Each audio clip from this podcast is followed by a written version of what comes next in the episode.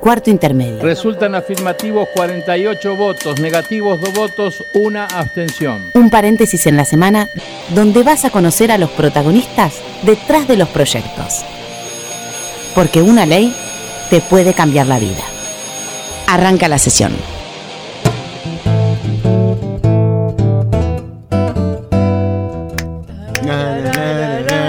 Oh, ¿Puedo arrancar? Déjame arrancar de una vez, Florencia Corregido, ¿cómo les va? Bienvenidos, país, a Cuarto Intermedio, el programa en el que te anticipamos cuáles van a ser tus próximos derechos. Y acá está conmigo, ya la escucharon, Florencia Corregido de Hola, Chaco. ¿cómo canto, gente? ¿Cómo canto? Genial, me dicen acá, mis fans me dicen que muy bien. ¿Tenés fans? Obvio, gordo, ¡Qué miedo! Bueno, muchas gracias por estar eh, cada sábado a la tarde con nosotros. Hoy vamos a hablar de un proyecto de ley, vamos a hablar de nuestros niños, de De los niños, niños. de Argentina. Nosotros siempre Sí. hablamos de tus próximos derechos. Este tiene que ser muy rápido. Vamos a intentar desde acá que tomes conciencia, vos que estás en Formosa, en Tierra del Fuego, En Chaco. en Chaco, en la Antártida, en Corrientes, de Así un es. grave problema que sucede en la Sí, Argentina. lo que, lo que se quiere hacer es eh, combatir con el abuso infantil. Hay un proyecto de ley de Carla Carrizo que ya tiene sanción en la Cámara de Diputados y giró el Senado y es por eso que vamos a tomar contacto con ella. Ella es diputada, es autora del proyecto y también presidenta de la Bicameral de Derechos del Niño, la Niña y los Adolescentes. Hola diputada, buenos días. ¿Cómo están, Mariano y Flor? Muy ¿Cómo bien. Muy ¿Usted? bien. Muy bien. Quería compartir con ustedes que me encantó el, el inicio, cuando ustedes dicen una ley puede cambiarte la vida. Sí. En el caso este, de nuestro proyecto con, eh, contra el abuso sexual infantil, podemos decir que nunca más cierto, porque con una palabra podemos cambiar la vida a, a la infancia del país. Porque nuestro proyecto es muy simple, Ujú. simple, pero va a tener un gran impacto para proteger bien. Carla, ¿qué pasa hoy en nuestra legislación con el tema del abuso infantil y qué es lo que vos querés cambiar? Bueno, es que está- eh, estamos atrasados 40 años. En todas las democracias eh, del mundo que, que cuidan bien, el abuso sexual infantil es un delito de instancia de acción pública. Es decir, cualquiera puede denunciarlo, cualquiera que supone, que cree que tiene que ocurre ese hecho, lo puede denunciar. Ahora, lo cierto es que esa denuncia en el caso de los niños eh, no, no, no se transforma en investigación si el padre o la madre o el tutor no ratifican la denuncia. Tremendo porque muchas veces son los padres los que abusan de los niños. Exacto, el 80 o el 75% de los casos de abuso sexual infantil ocurren en el ámbito intrafamiliar, es decir, en un ámbito que creemos que nuestros hijos están cuidados. Y el punto entonces es que, fíjate cómo es el tema, digamos, si nosotros ponemos como, como corresponde, como debemos cuidar, la ley tiene que decir que el abuso sexual infantil es un delito de acción pública, pero de instancia pública. ¿Qué quiere decir?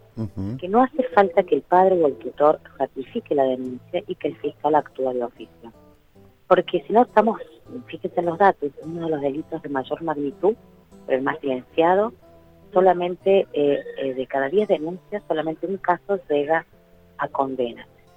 Y un poco pasa lo que vimos con los clubes de fútbol, ¿no? En Exactamente. general, cuando, ¿por qué intervino ahí la fiscal? Porque son todos mayores de edad. Es decir, la justicia cuando llega, llega tarde, cuando son adultos. Pero el punto es que la infancia es infancia porque no puede esperar.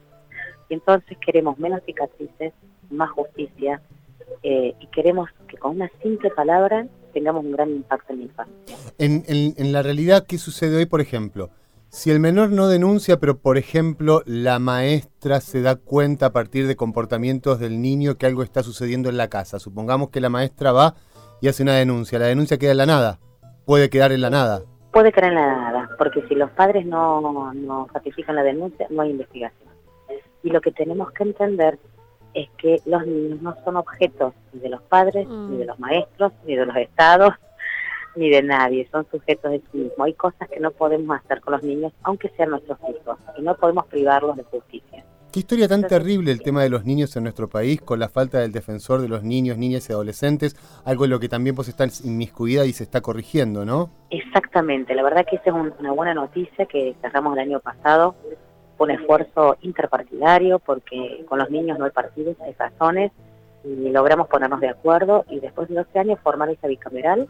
Este año eh, creemos que vamos a terminar, tener ya el, el defensor del niño. Pero también avisar, y ustedes son una puerta importante para que todos podamos saber, que nos faltan 19 defensores, porque hay 19 provincias que no cumplen con la ley, de modo que no nos vamos a conformar con el defensor del niño nacional, necesitamos tener un control nacional en la infancia, en todo, en todo el país, que, vivir en una provincia no sea tener derechos distintos para un niño. Así que vamos a ir a molestar a estas 19 provincias para que cumplan con la ley y que también tenga su defensor del niño los chicos que faltan en, cada una de estas provincias. Muy importante realmente. ¿El defensor del niño va a poder eh, denunciar abusos? Exactamente, la idea, y vos lo dijiste, eh, no sé si vos, Florencio Mariano, cuando dijeron una directora, si denuncia, si no digamos, esa denuncia no, no tiene efecto si no la ratifican. Pero hay otra cosa más que tenemos que modificar.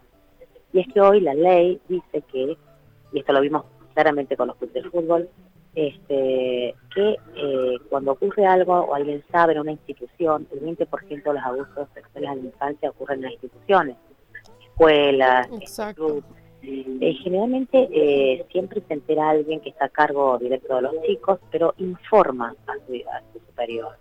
Mm. Lo que necesitamos es que se obligue a hacer la denuncia. ¿Se acuerdan del caso en la ciudad de Buenos Aires? Sí. El año pasado, que nadie sabía qué hacer, si denunciaban o se violaba la intimidad, si no se... Bueno, fue como una, un, debate. En la toma del colegio, sí, me recuerdo. Eh, que nadie sabía qué hacer. Bueno, si se denunciaba, finalmente el director denunció. este Bueno, entonces, ¿qué puso en este, en ese caso? Que ni los propios protagonistas saben cómo actuar frente a un caso de abuso sexual en, una, en un adolescente, que tenía 14 años. Mm. Eh, los, sus compañeros creían que violaban su intimidad. Lo cierto es que no se le puede pedir a un niño, a un adolescente, lo que los adultos son responsables de hacer. Cuando ocurre en un ámbito público, las autoridades tienen que estar obligadas a denunciar, no pueden esperar, no pueden esperar. Sí, si no la responsabilidad recae en el niño que fue abusado. Es tremendo, es terrible, porque eso paraliza, de silencia, entonces no podemos suponer que el niño tiene además la carga de protegerse a sí mismo. Mm. Así que yo creo que va a ser un gran avance. Lo que sí les pedimos que nos ayuden a juntar muchas firmas. Hemos hecho una petición en change.org y en tres días juntamos este, 50.000 firmas. Queremos incomodar a los senadores para que eh, aprendan de los diputados que la votamos por unanimidad. Falta solo un poquito, un paso muy chiquito. justo cae en un año donde se va a hacer una reforma integral del Código Penal. Pero bueno, mucho por trabajar. Exacto, exactamente. Carla, muchísimas gracias. Es la segunda vez que estás en cuarto intermedio y siempre ha sido muy clara y con temas importantes para toda la sociedad. Muchas gracias a ustedes que nos ayudan a difundir. Gracias, Carlos. Un beso enorme. ¿eh? Hasta luego. Bueno, a vos que estás en Córdoba, a vos que estás en Chubut, a vos que estás en Tierra del Fuego, que no te espante el tema, es bueno saber y darte cuenta que a veces el enemigo está adentro de tu casa.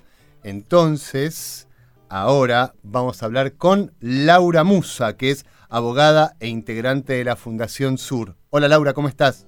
Bien, muy bien, muchas gracias. Bueno, y candidato también eh, propuesta defensor del niño.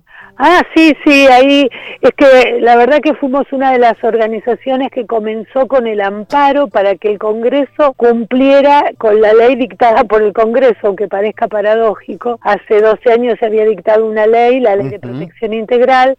Uno de los artículos decía que se creaba un organismo de control de alto nivel que era el defensor del niño, que es un control eh, independiente absolutamente y que debe controlar que las políticas públicas para la infancia, todas y para toda la infancia, se cumplan. Ahí vamos, recién hablábamos con Carla Carrizo, esperamos que esto se resuelva este año. Estamos llevando adelante, bueno, un tema que se relaciona con el otro y que tiene que ver con el abuso a menores. Sí. ¿Cómo y desde dónde se ayuda a los niños? Mira, primero, volviendo a esa ley, esa ley de hace 12 años, que es la de protección integral, tiene todo lo que tiene que tener una, digo, la legislación argentina, porque creó, y en, mucho, en muchas provincias ya empiezan a, digo, tardíamente, pero empiezan a existir organismos locales de protección integral. Esto quiere decir que no es para los niños pobres o para los niños que se han cometido, eh, adolescentes que se han cometido delitos, es para la infancia. Por primera vez en la Argentina esta ley hace 12 años crea un solo universo de infancia, es decir, políticas universales para todos los chicos. Entre las políticas universales es la del cuidado a la salud, eh, a la integridad sexual pero no solo a la integridad sexual, sino a la integridad completa de los derechos de los chicos.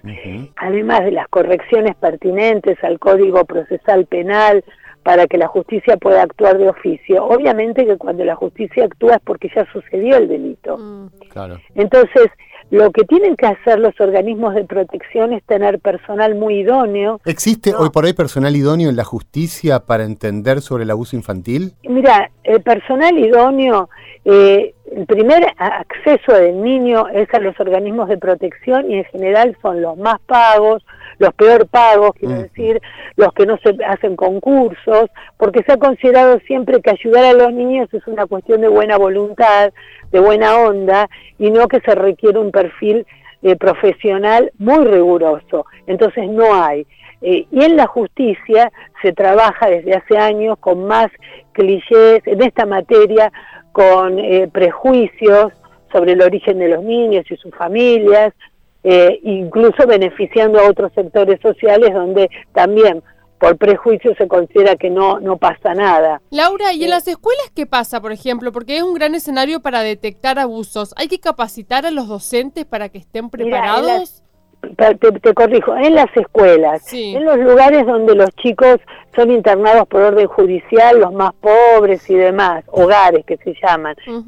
Otro lugar donde se han vulnerado derechos de los chicos. Ahora se vieron las instituciones deportivas, pero también las religiosas, los colegios militares o colegios pupilos. El Instituto Próbolo en Mendoza, por ejemplo. Por ejemplo, aquellos lugares donde los chicos ingresan aún por voluntad de los padres, pero las instituciones eh, de psicopatología infanto-juvenil, son lugares, los psiquiátricos para chicos, digámoslo simplificadamente, son lugares donde los chicos pierden el contacto con su familia y quedan a la merced de quienes los están eh, cuidando. El organismo de protección del que te hablaba primero, que ya están creados, que ya tienen personal, tendría que tener una mirada pero al lado de esos chicos. Los chicos tendrían que saber siempre que hay un teléfono, una línea donde comunicarse, donde pedir ayuda, donde querer hablar con alguien externo a estas instituciones. No hemos logrado, no se logra entrar a los lugares donde los chicos están institucionalizados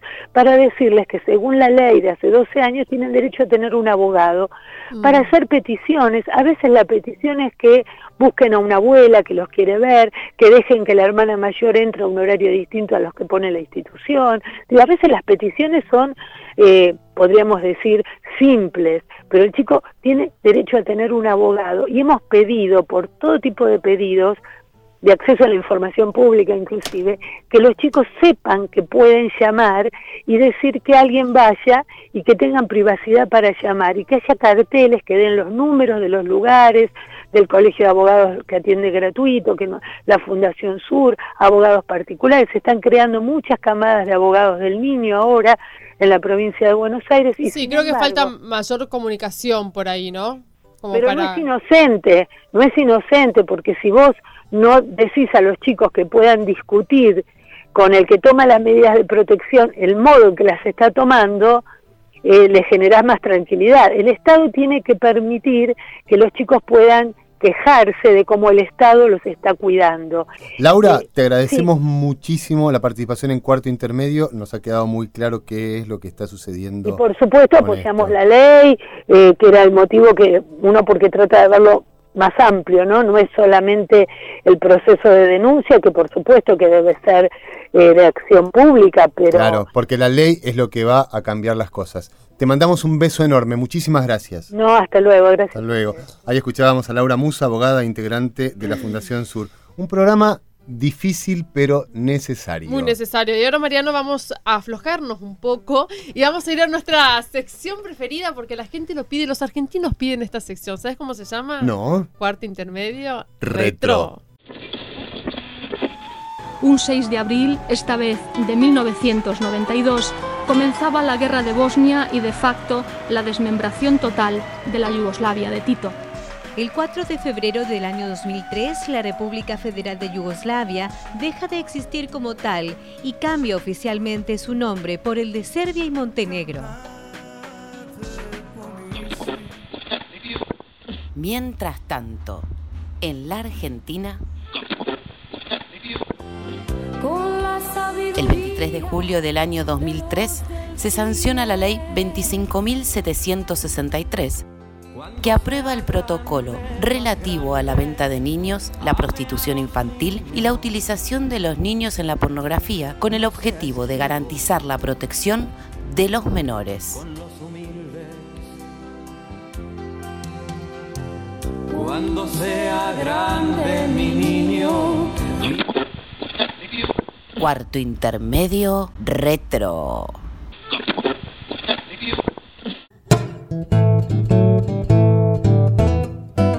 Ahí pasaba nuestro cuarto intermedio retro.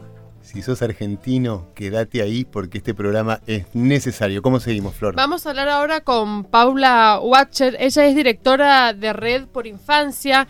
Eh, es una ONG que brinda ayuda y orientación a los familiares de los chicos abusados. Vos sabés, Mariano, que la Organización Mundial de la Salud Sí. estima que uno de cada cinco niñas y uno de cada 13 niños sufren abuso sexual antes de los 18 años. Y dentro de estas estadísticas están tus hijas, Paula. Hola, buenos días.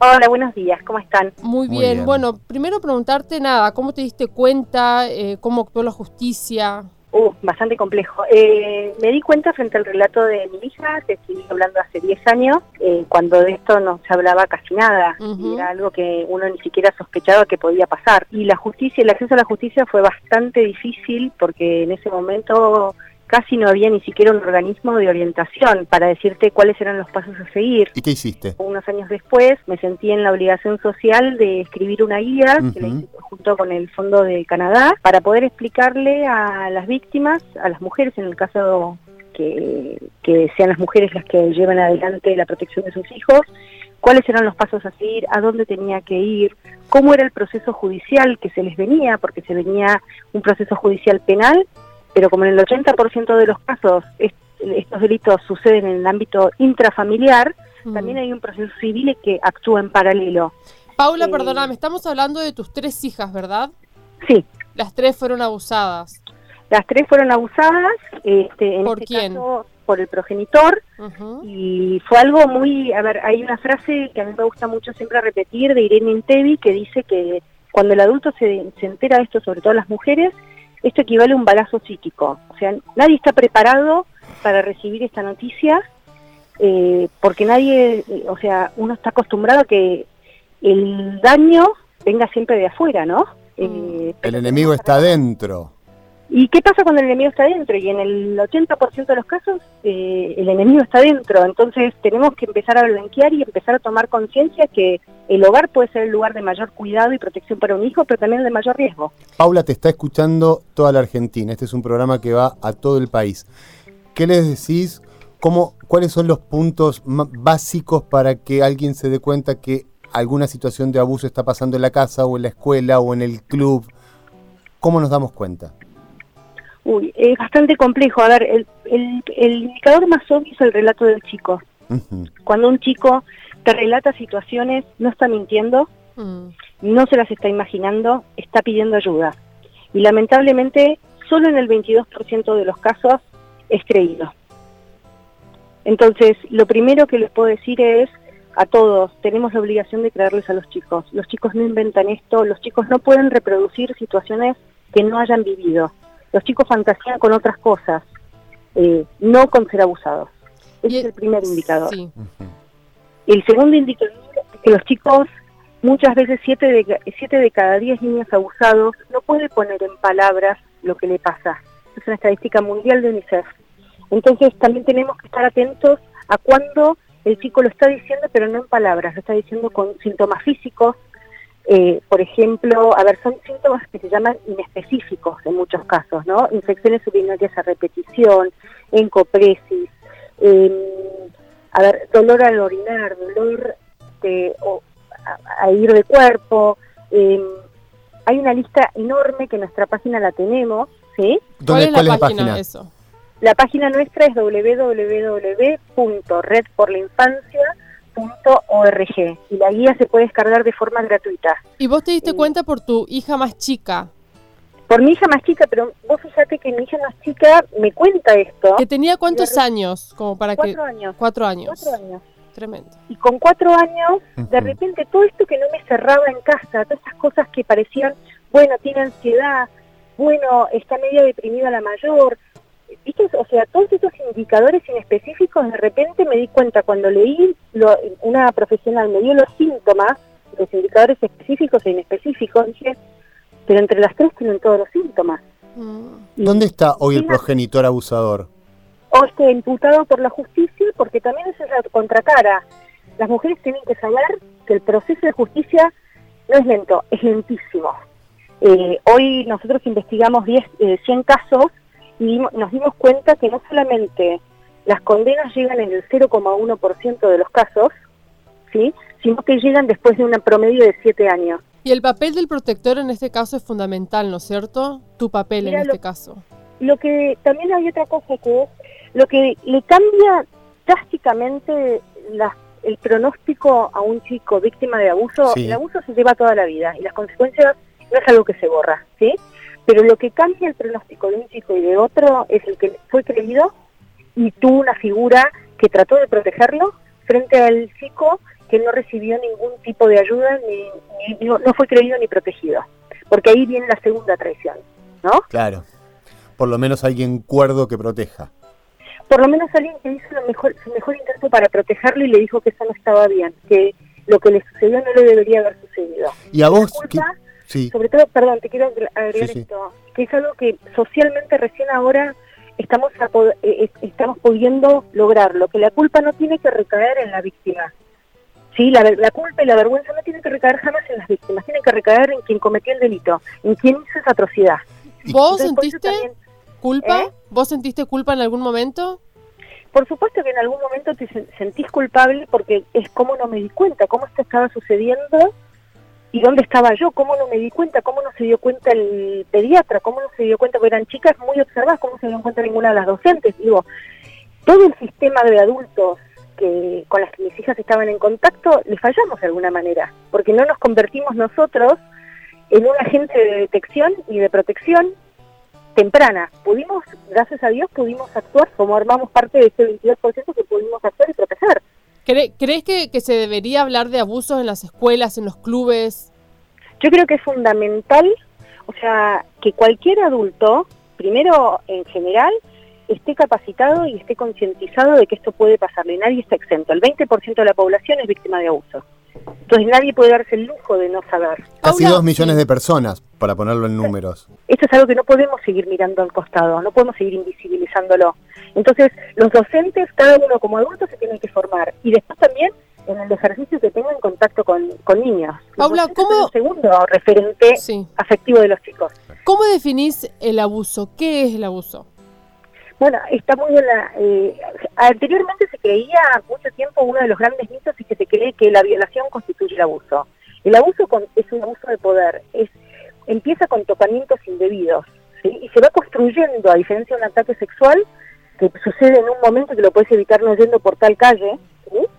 eh, que es más una- un crimen de oportunidad, el abuso se va construyendo a- de a poco, donde se instala el secreto, ¿sí? donde la- el agresor le impone el, el deber de silenciar esto, porque la amenaza, amenaza con matar a sus adultos de referencia y le dice que nadie le va a creer. Y lo empieza tocando, empieza to- con tocamientos indebidos, eh, con manoseos, entonces eso ya, para el, deli- para el Código Penal nuestro, eso ya es un abuso. Ahora, la violación o la penetración es un agravante del abuso. Exacto, es un, un proyecto, una, una ley que se sancionó el año pasado que cambió y también hubo una ley que cambió el Instituto de la Prescripción y alargó los tiempos, por suerte. Creo Exacto, fuimos trabajando de a poco progresivamente nuestra estrategia. A ver, lo que yo me propuse primero fue, obviamente, solucionar el tema en mi familia y después ayudar a otros. Y parte del ayudar a otros fue generar una estrategia de cambios legislativos que mejoren el marco de protección. Una fue configurar correctamente el delito, la Claro. otra es que no prescriba, Exacto. y ahora esta es que sea de acción pública, porque no tiene que ser como cualquier otro delito. Y es muy perverso que el Estado se escude en la intimidad de la víctima para no protegerla, y menos cuando se trata de chicos. Paula, recién dijiste, primero eh, intenté solucionar la situación de mi familia. ¿Se soluciona? Sí, se soluciona, se sale, no es fácil, no es algo que se lo desee absolutamente a nadie, pero es algo de lo cual uno puede salir mucho, muy fortalecido y debe salir fortalecido. Este, el abuso no puede, a ver, nunca te olvida y te acompaña toda la vida, pero también está en cada chico qué dimensión eh, le va a dar y que, en, qué en qué medida le va a permitir que le condicione su futuro. Eh, yo creo que eso es algo que hay que hacer un, un tratamiento psicológico, ¿sí? con profesionales especializados, y que eso no, eso que te pasó, que no te debería haber pasado, que no te eh, condicione el resto de tu vida. Eso es lo que pasaba muchas veces, y que ahora lo ves con una población adulta muy grande, abusada, que el la obligación de, silenciarlo, de acallarlo, ¿viste? el mandato mm. social de que de esto no se hable. Sí, la vergüenza. Que siga la, familia unida, cosas... Anteponer el vínculo familiar por la dignidad e integridad de un niño. Digo, son mandatos culturales muy fuertes que todavía tenemos y nos juegan como sociedad.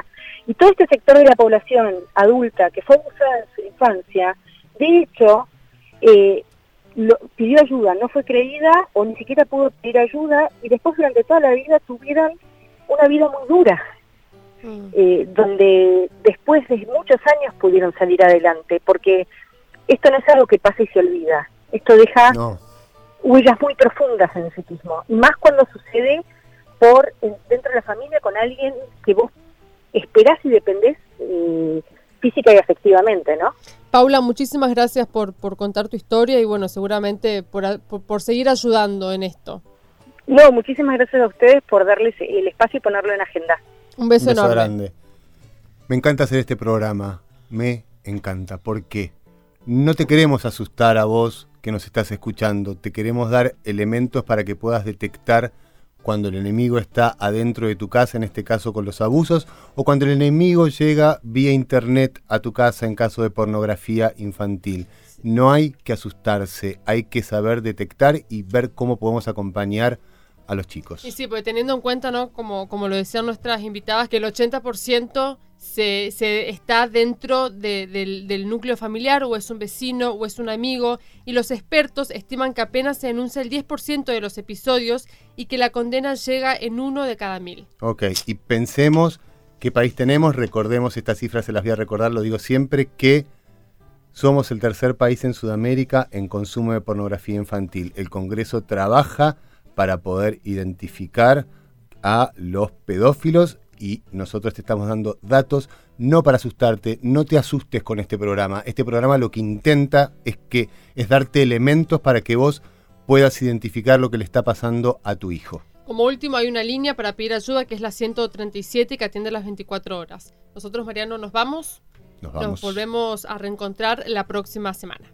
Los que hacen cuarto intermedio son, en la conducción, Florencia Corregido y Mariano Castro. Producción, Sonia Buller y Paula Rojo. Colaboración periodística, Julia Placeres. Edición, Paula Rojo. Voces artísticas, Julia Placeres y Paula Rojo. Este es un programa producido por la Dirección General de Comunicación del Senado de la Nación y grabado en los estudios de la radio de la Biblioteca del Congreso de la Nación.